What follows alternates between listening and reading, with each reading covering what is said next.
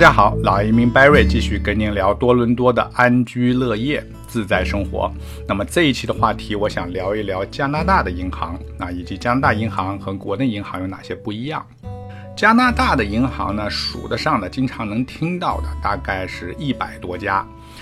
但真正的跟百姓生活息息相关啊，垄断市场、影响国民经济的有五大银行，俗称 Big Five 啊，就叫五大。这五大呢，按照资产规模排序，分别是 RBC 皇家银行、TD 银行、Scotia 枫叶银行、BMO 满地可银行和 CIBC 商业帝国银行。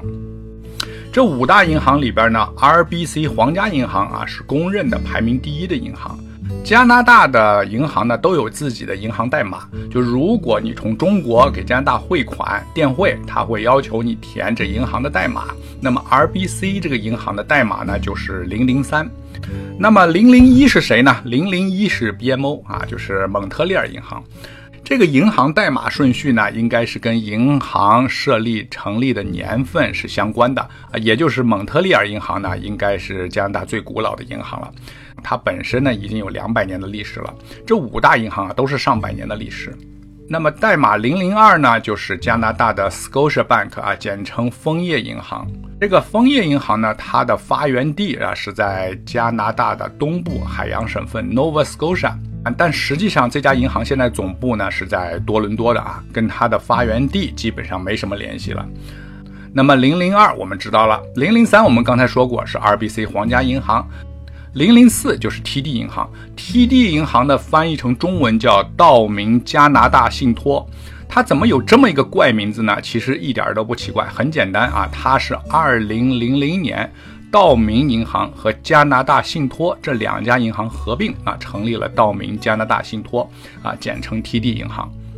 那么五大里边最后一个 CIBC，它的代码是零幺零。你可以看出它的成立啊是五大里边稍微晚一点。你但是 CIBC 也是上百年历史了。实际上 CIBC 在九十年代的时候一直是加拿大第二把交椅，除了皇家银行以外，就排接下来就是 CIBC 了。后来他在美国本土想扩张他的业务，结果以失败而告终，导致 CIBC 的资产大幅缩水啊，所以从第二位啊跌到了这个五大里边的第五位。好，那么初到加拿大的人呢，关心的问题是我应该去哪家银行开户呢？或者说 RBC 银行最大，那么是不是把钱放在 RBC 最保险呢？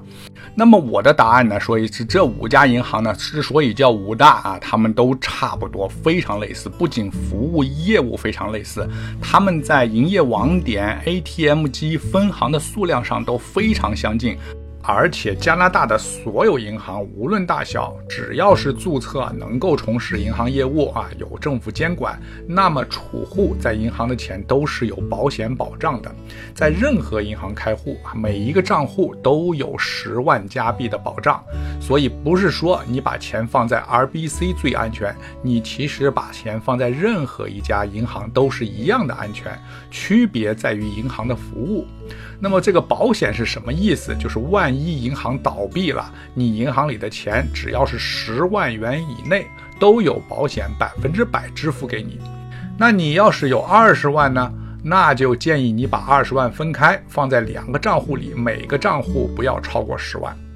那么如果有一百万呢？一百万的话，你就不要问我啊，我不是财务专家，你可以问银行的业务经理。啊，我相信你，如果跟银行业务经理说要存一百万啊，经理一定会高兴的介绍最好的方案给你。那么这五家银行呢，我之所以说啊，你在哪家银行开户区别不大，因为对于你刚登录呢，他们的服务都大同小异。但是如果你来了时间长了啊，那么你还是会发现这五大银行在他们提供的产品、服务等细节方面还是有很多不一样的啊。那么先说一下 RBC 皇家银行，皇家银行给我感觉就是业务非常完善，它的电子银行的网页啊设计的就很有人性啊，它的菜单流程显示都非常有条理，非常清晰。那么有些人可能要问，还有银行连这个都做不好的吗？哎，真有啊，真有些银行那网页是很初级、很烂。所以你如果先用过别的银行的服务，再开始用皇家银行，你会发现，呀，皇家银行使用起来的这个用户体验是。真的非常好。它还有它所有的产品，比如你的信用卡、你的投资、你的银行账户，在整个页面上跳转啊、连接啊，非常方便。所以这方面呢，我认为 RBC 银行是在它的产品设计方面是最好的。但是 RBC 银行呢，它的收费的项目比别的银行稍微多一些，它的免费的项目比别的银行稍微少一些啊。但是如果由于这个原因你远离 RBC 的话，我觉得不一定是明智的啊。像我使用过一段 RBC 以后，我会觉得 RBC 真的很好，而且它是物有所值。排名第二的 TD 银行是公认的五大银行里边零售做的最好，呃，具体的表现呢，首先就是它营业时间最长，早上八点到晚上八点营业，啊，然后周末也开门，它周六可能开门时间短一点，而且个别分行周日还开门，不是所有的分行，但是可能在一个城市它一个主要的几个点儿啊，它会周日都营业，哪怕只开门半天啊，但也足够方便了，这个是非常难得的。据我所知，在加拿大，你要找周日能开门的银行，应该是不多见的。TD 呢，对新移民申请信用卡也是最方便的。我当年移民第一张信用卡就是在 TD 啊，TD 允许你压五百块钱或者压一千块钱，他给你一张信用卡，他你的额度就是你压的钱。其实这种服务呢，就是拿自己的钱去抵押，拿到一张信用卡啊，在其他银行有啊，但是别的银行感觉不太在乎这种新客户、新移民。啊，比如说我知道有一些国内的收入很高的客户，在国内都是黑卡，什么 VIP，说每个月刷卡都是上万的啊，银行的 VIP 客户啊，但到加拿大呢，RBC 照样拒绝他啊。而 TD 就给他了。要知道，申请信用卡在多伦多，在加拿大生活，建立你信用分数是非常重要的一步。但是 TD 银行啊，也有一个尴尬的地方，就是它这个名字呢比较怪，容易引起歧义啊。它叫 TD Canada Trust。有一次，我的客户从国内工行啊给加拿大的 TD 银行的账户要汇款一万加币啊，结果呢就被拒绝了。呃，原因就是因为 TD Canada Trust 是信托两个字，啊，那么给出的理由呢，就是说你这个国内人不允许在境外啊购买投资理财信托产品，啊，说违反了外汇管理局的规定啊。当然了，这跟 TD 银行没什么关系啊。我是觉得国内银行啊，这个业务员这个业务需要提高一下，否则呢，这个就可以成为一个笑话了。排名第三的这个枫叶银行呢，跟这个 TD 银行呢恰好相反。TD 银行我们说了，号称零售业最好的银行，那么枫叶银行就是零售业最差的银行。为什么呢？它每天十点才开门，每天四点半就关门了。你想，绝大多数工薪阶层五点才下班，每天四点关门，基本上就是跟客户说。可以在我这开户啊，但平时不要来烦我。他周末是绝对不开门啊。网络银行的页面特别差啊，所以我跟其他同事的聊天啊，大家都是对这家银行吐槽最多的。那么有些人就纳闷了，服务不好怎么还排第三？这个这个枫叶银行它做的比较突出的是在中南美洲，它有很它的业务做的不错。如果你去加勒比海啊，你坐游轮啊去那里玩啊，你到岸上看啊，你就能看到枫叶银行的网点啊，所以他们在那边做的很不错。排名第四的 BMO 银行呢，是加拿大历史最悠久的银行。这个蒙特利尔银行呢，也有人翻译成满地可银行，因为香港人啊，把 Bank of Montreal 也翻译成满地可银行。你如果现在去蒙特利尔啊，还是会发现有人把它叫做满地可啊，因为香港人移民加拿大时间最早嘛。这个蒙特利尔银行啊，或叫满地可银行，是五大银行里边唯一一个总部不在多伦多的啊，它的总部在蒙特利尔。蒙特利尔银行呢，给我的感觉是每况愈下，一年不如一年啊。这可能跟他是蒙特利尔这个血统有关啊，因为因为这魁北克啊，它一直是受魁毒的影响，它那里边的商业经济啊都是在走下坡路。那最后要说的一个 CIBC 啊，帝国商业银行，这个银行呢是我当初登录啊就开户的银行，一直用到现在，我个人也比较喜欢的这家银行啊。这家银行你不要看它是排名第五啊，我前面说了，它曾经是稳居。加拿大第二把交椅，呃，另外呢，它的网点 ATM 机也是很多，很方便啊。它的服务啊，跟其他五大一样啊，做的都很好。新移民对加拿大银行还有两个常见的误区啊。第一个，加拿大的央行，加拿大央行呢名字叫 Bank of Canada 啊，它就相当于国内的中国人民银行啊。而加拿大还有一个银行，它的名字叫 National Bank of Canada，就加拿大国家银行。这个银行呢叫 National Bank of Canada 啊，就一字之差。有些人会以为它是央行，实际上它不是，它是一家普通的银行。Bank of Canada 才是央行。第二个常见的误区呢是加拿大有些海外银行的分行，比如说中国的几家大银行在这都有啊，中国银行加拿大、中国工商银行加拿大。中国建行加拿大在这儿都有分行，但是这个分行和国内的母行之间，他们没有直接的联系。就是说，你拿国内的工行的银行卡，哪怕它是外币，它是美金卡，你拿到加拿大都没法使用。同样，加拿大工行开的户拿到中国也没法使用。另外，这两个工行，中国工行和加拿大工行，他们的网上银行的界面、他们的使用、他们的业务是完全不一样的，他们之间都不能直接转账。所以你可以理解为这是两个完全独立的不同的银行，他们唯一的优点呢，就是他们有时候会介绍啊，比如说中国银行，我前几年会说啊，你从我们的中国银行汇款到中国的中国银行啊，你的费用最低，你速度最快，你到账以后他会打电话通知啊，它有这些优点，但是但实际上呢，任何银行都可以电汇实现跨行汇款啊，所以所以呢，这个呢也并不是它独一无二的服务。好，下面我再简单的介绍加拿大的银行和国内银行在使用方面有哪些不同。首先，你是开户啊，开户是比较简单，只要你是新移民留学生啊，你开户呢，它需要提供两个 ID 啊，一个是你的护照，另一个呢最好就是你的驾照。加拿大的账户种类呢，常见的有两种，一种叫 checking account，一种叫 saving account，它对应的。国内呢，就 checking 就相当于啊，它翻译成支票账户，但实际上相当于国内的活期账户。还有一种 saving 账户呢，相当于国内的储蓄账户或者定存整取账户啊，是这样的。实际上，五大银行的 saving 账户，我个人觉得毫无必要去开。加拿大还有一种账户叫联名账户啊，比如夫妻共同联名啊，留学生和父母联名等等也非常常见。那么加拿大开完户以后呢，银行会给你一张银行卡，这个银行卡呢，你就以后啊电话理财或者 ATM 机理财啊都可以用。需要注意的是，加拿大银行卡的卡号和你开户的这个账号完全是两回事儿啊，所以这个跟国内又不一样啊，这个国跟国内不一样。也有的银行可能当时不能拿到您的卡啊，那么你可能要等一两个星期以后，他会邮寄到你的住址。你也可以要求把卡寄到分行啊，到时候通知你，到时候电话通知你，你来取就可以了。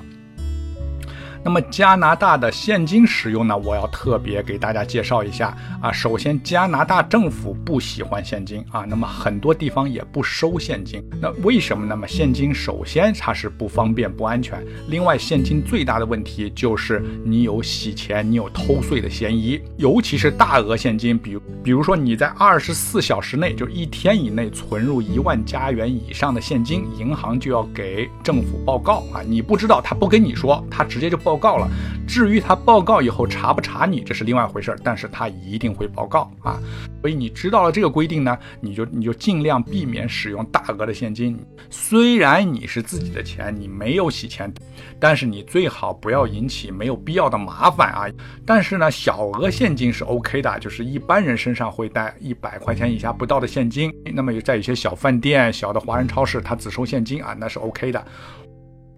好，我们最后来谈一下加拿大银行和中国银行最大的不一样的地方，有两点，一个是限额，一个是支票的使用。这个限额不是限制你使用自己的钱，你自己的钱随时可以取，随时可以存，它只是限制你在自 ATM 机，在你购物，在你转账的时候，它限定一定的额度，防止你在犯错误的时候降低你的损失。比如说，在 ATM 机上，它会限制你当日的取现啊，不能超过三百块或者五百块啊，有的是一千块。加拿大有一种电子邮件转账，它每天的限额是三千块，它每周啊转账限额是一万块。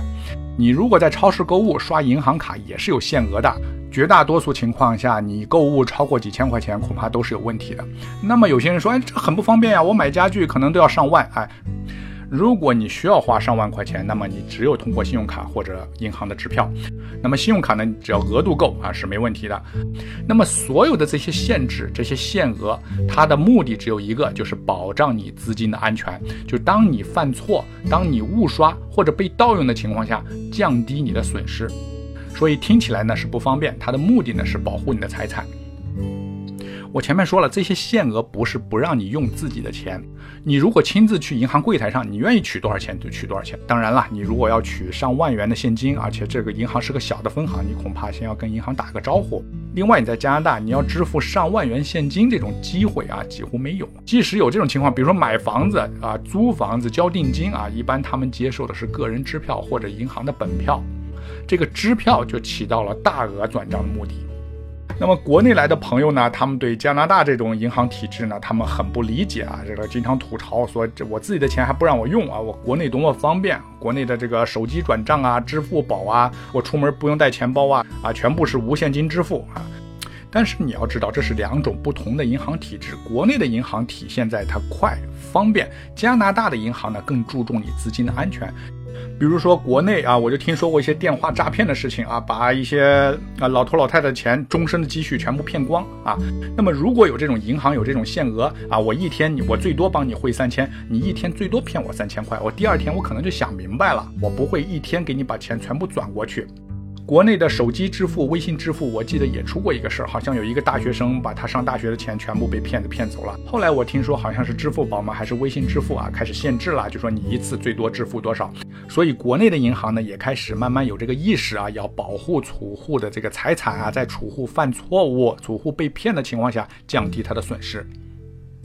好，最后说一下加拿大个人支票的使用啊，这个加拿大和国内差距最大的就是支票业务了啊，很多国人没有接触过个人支票，但这种在这种形式在加拿大和美国非常普遍啊，你躲都躲不开你，所以我前面说了，你一定要开一个个人支票。个人支票呢，一般你买买一本儿啊，大概是一百张啊，可能是有些银行便宜点要四十多块钱，有些银行贵一些要花六十块钱，你不管它多少钱，你把它买下来，因为你在啊支付的。时候会非常方便。那么为什么加拿大还在使用个人支票，不用电子转账呢？这跟当地的法律法规是有关系的。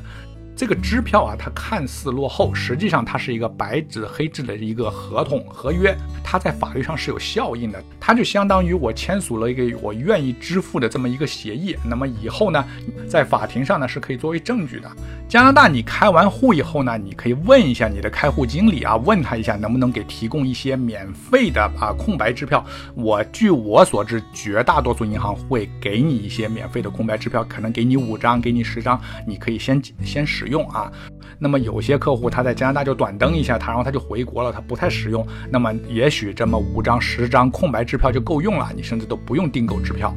在加拿大呢，几乎任何费用都可以通过支票支付啊啊，比如说房租，绝大多数房东只接受支票。啊，那么这个支票呢，是指 post date 支票，就是未来的支票，就是你租房子的时候，你把一年的支票一次性开好给房东，日期呢则写上未来每个月交房租的日期，这样到时间了，房东去存就好了，避免月月催房租的尴尬。那么你存支票呢？现在已经不用去银行柜台，也不用去 ATM 机去存支票了，都是手机上可以存。银行那个 App 里边呢，都允许你给支票拍照，正反两面拍了照以后，这个钱就自动存到你的账户里了。啊，写支票呢也是非常简单的，一般呢需要填写的是日期啊，还有数额，有阿拉伯数额，还有英文字的数额啊，收票人的名字，开票人签字，还有 remark，remark 就是你自己可以有个标注，比如说这个是房租，这个是我买文具。另外再说一下，这个支票呢都有一个到账时间，不是马上解付的。比如说你存了个一万块钱的支票，你不管是通过 ATM 存，还是通过手机 App 存，还是到柜台上存，一般五大银行到账时间是五天左右。这个时间呢，完全是看你在银行的存款历史和你的跟银行的关系。如果你跟银行的关系很好，有些银行是可以马上到账啊，就是他认为你存了，比如说你存了一万块钱支支票，你马上这一万块钱就可以用。如果你在一个银行已经开户超过了五年、十年，而且那银行记录非常好，我相信这个银行它会给你一个非常好的优惠。假如说你存了一万块钱以内，他会说这一万块钱以内你可以马上用，这就说明你在这家银行你的信用非常好。好，关于银行的话题啊，其实是非常多的。我前面呢也只是给大概大家介绍一个大概情况。你们来加拿大以后，你只有开了户啊，申请了银行卡，申请了信用卡，在这里生活使用过啊一两年以后，你才对加拿大的银行体系会慢慢的有更深刻的了解。好，那么我这一期的话题就说到这里，感谢您的收听啊，我们下一次再见。